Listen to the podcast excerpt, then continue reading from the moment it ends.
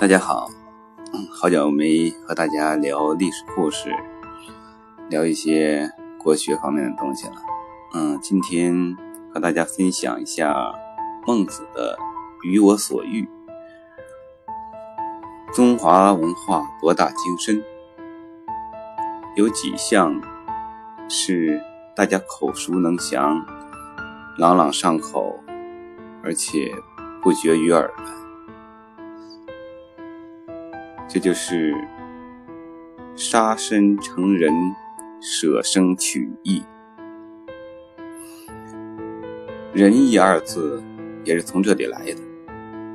杀身成仁，舍生取义，可以说是中国传统文化里的精华，也是中华民族传统道德修养的精华，影响了中国几千年。为什么突然想跟大家分享这个呢？因为大叔觉得我们应该温故而知新，应该有羞耻之心，应该做仁义之人，应该让自己有别于那些浑浑噩噩、不知生死。整天以房、以权、以美女为目标的人，与我所欲是孟子的《告子告子上》一篇里的。其实他承接的是孔子，孔子说的是杀身成仁。孟子说的是舍生取义。孟子说什么呢？孟子说：“鱼是我想要的。”这里头就是我们常说的“鱼和熊掌不能兼得”。孟子说：“鱼是我想要的，熊掌也是我想要的。但是如果这两种东西不能同时得到，”我宁愿舍弃鱼，而选择熊掌。生命是我想要的，正义也是我想要的。如果这两样东西冲突，不能同时得到，那么我宁愿放弃生命，而选择大义。这就是孟子说的“舍生取义”。它的原文是：“鱼，我所欲也；熊掌，亦我所欲也。二者不可兼得，舍鱼而取熊掌者也。生，亦我所欲也；义，亦我所欲也。二者不可兼得，舍生而取义者也。”这里头有一个地方纠正一下，不是兼得，是得兼。嗯，孟子说，生是每个人都想，但是如果有比生更重要的东西，有胜过生命的东西，那么我们就不做苟且偷生的事。死亡是我们大家都厌恶的，但是如果我们所厌恶的事还有超过死亡的，所有的灾祸我们都不去躲避。如果人们所想要的东西没有比生命更重要的，那么一切可以活命的方法和手段都可以使用。如果人们所厌恶的事情没有超过死亡，那么凡是能用来逃避祸事的坏事，哪一桩不可以干呢？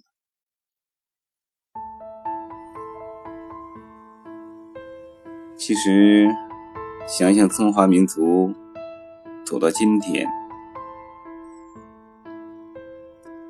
一脉传承下来，靠的就是孔孟这两句话。一代一代的舍生取义、杀生成仁，使中华民族的文化没有消失在历史的长河里，得到了延续。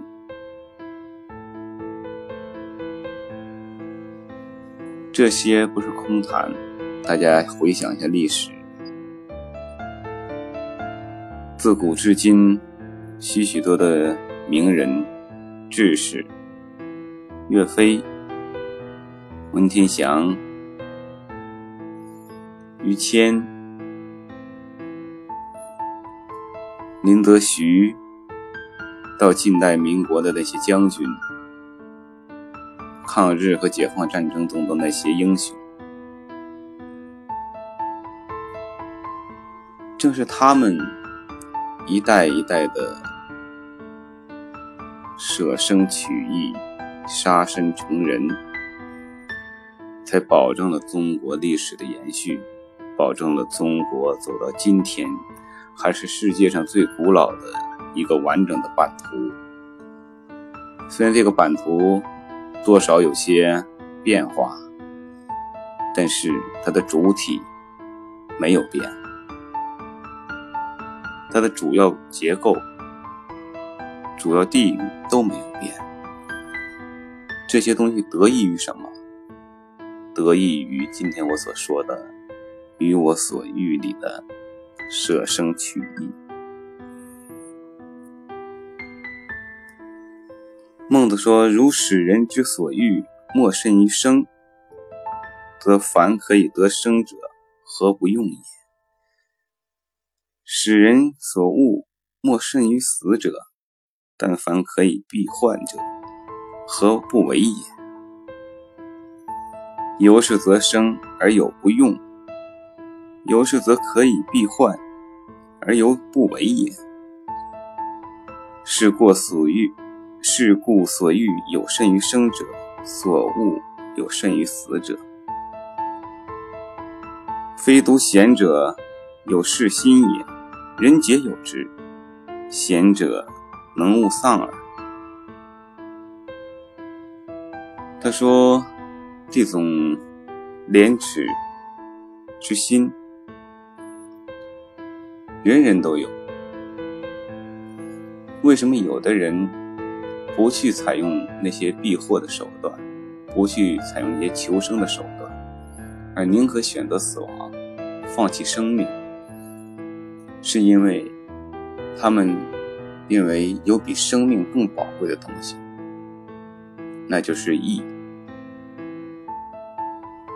这种思想不仅贤人、这种英雄有这样的思想，每个人都有。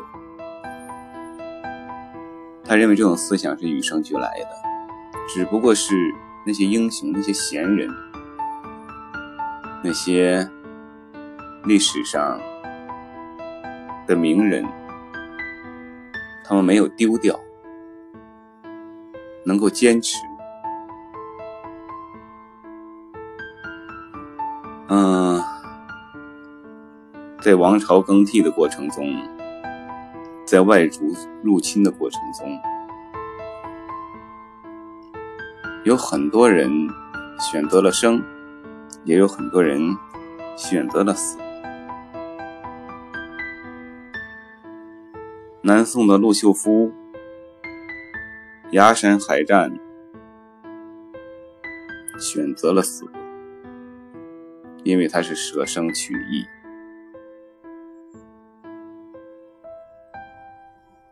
因为他觉得这种大义要重于活着。不仅仅他这样做了，陆秀夫的跳海。身后还有十万军民。历史上记载，崖山海战，陆秀夫背着年幼的皇帝，后面十万军民皆跳海殉葬。这就是中国人的义。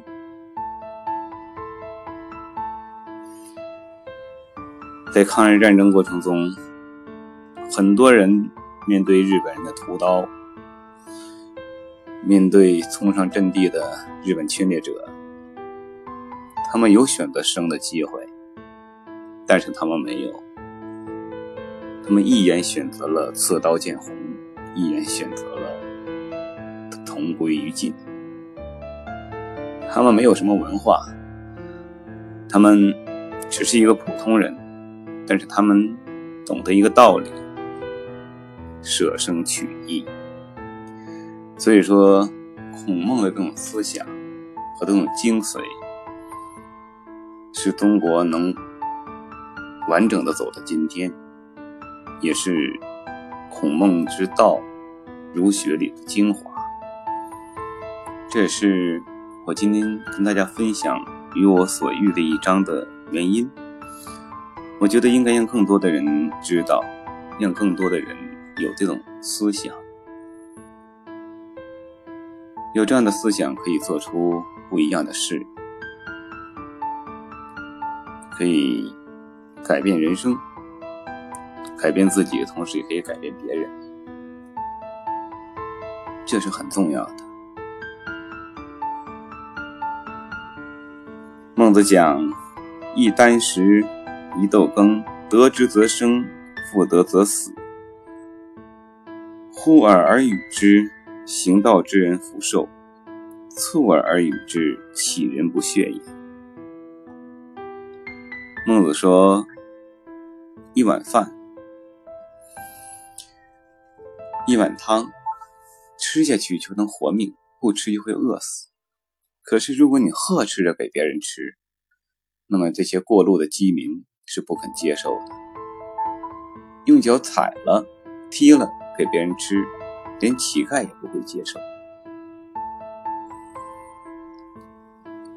事实和这个社会和现实中有很多人是这么做的：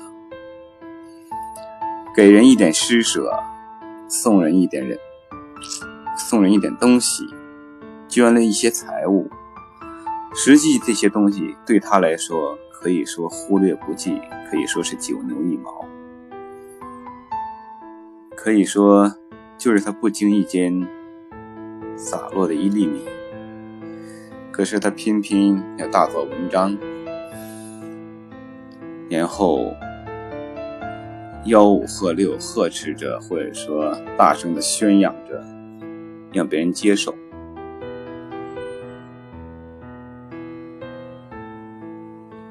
甚至有些人为富不仁，把一些自己不要的东西、不愿意用的东西踩碎了之后给别人，或者一边给别人一边讥笑别人，这都是不对的。人皆有人权，说人权大了，说简单点人皆有羞耻之心。无论什么人，平民也好，乞丐也好，他们也是人，他们也有羞耻之心。就这就为什么很多人在送人东西的时候，无论对方接受者是什么样的人。他们都会很礼貌的把东西给人家，然后微笑着递过去，因为他们知道，呼儿而与之，行人行道之人福寿；促尔而与之，岂人不屑？但是近几十年。我们的经济发展了，国家强大，我们很多东西走在了世界的前面，同时也让许多人改变了一些传统上的好的习惯。孟子说：“万宗则不辩礼仪而受之，万宗与我何家也？”为公室之美，妻妾之奉。所食穷乏者得我与？孟子说什么呢？孟子说，孟子说的是什么意思？孟子说，这样的不合乎礼仪的俸禄，我们接受了，对我们有什么好处呢？是为了住的华丽吗？为了妻妾的侍奉，还是为了熟识的人能感激我们？其实，想想孟子所说的，正是当今时下许多人所追求的宫室之美，不就是指当今的住处吗？为了住所的华丽吗？妻妾之奉，不就是当今时下的美色吗？所穷所食穷乏者，也就是那些需要我们的人、熟悉的人，因为他们的感激吗？我们看一下，当下很多人为了房子，为了美女。为了亲朋故友，为了得到这些东西，得到这些美女，得到这些人的感激，而丢掉了礼仪，不辨是非，去接受一些东西，这不就是几千年孟子所说的吗？实际几千年以前的人已经预料到了这些东西。这些事情也不是今天才有的，是几千年前就有，只不过是如今在继续演绎着这样的故事。所以说，从前有人为了道义，宁愿死也不愿接受别人的施舍；如今有人却为了得到美丽的豪宅和更多的美女。以及那些自己的亲朋故旧的感激，而选择了不变礼仪的去做一些事情，去接受一些俸禄，接受一些其他的东西。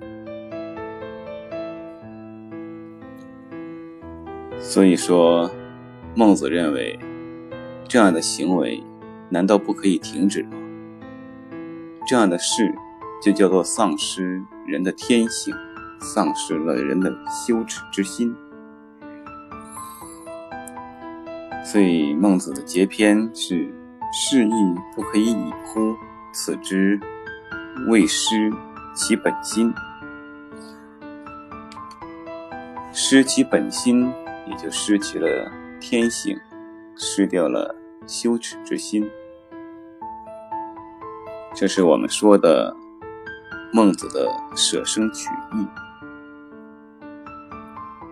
而孟子的舍身取义的来源，在于孔子的杀身成仁。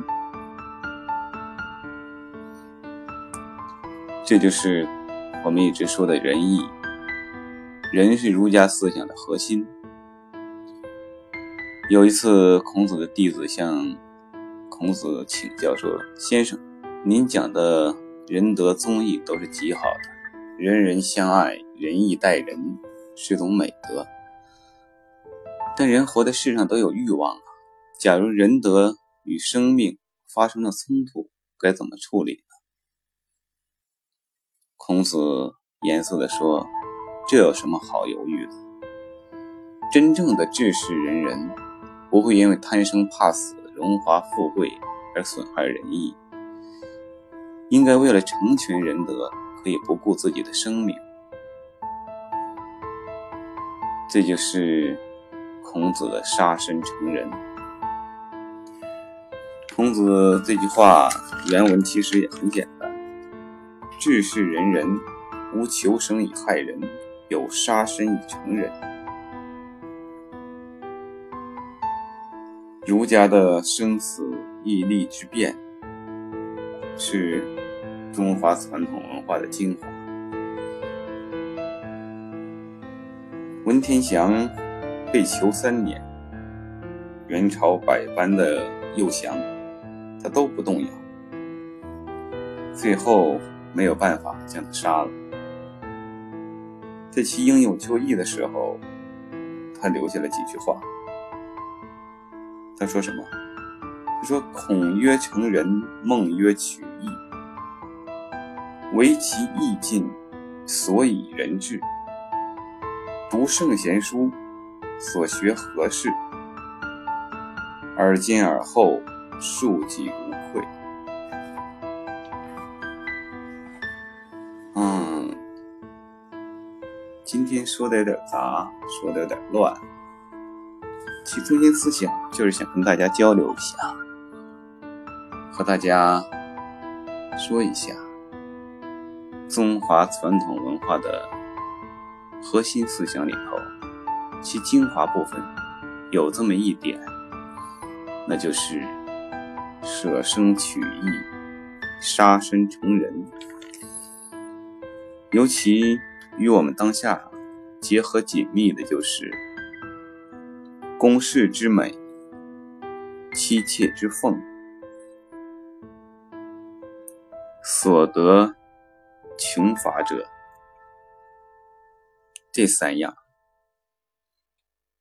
真的会影响人的内心，影响人的判断，而使人放弃和丢弃了一些原先坚持的，最后找不到的一些东西。中国人学习传统文化，中国人的骨子里有这种东西，应该念其发扬光大，应该把它唤醒，这样这个民族才有希望，才能走得更远，才能完成伟大的复兴。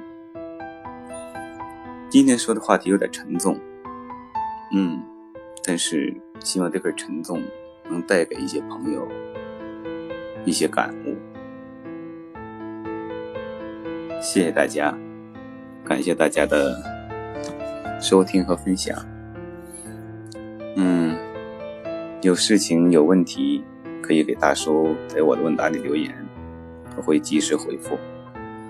谢谢大家的支持。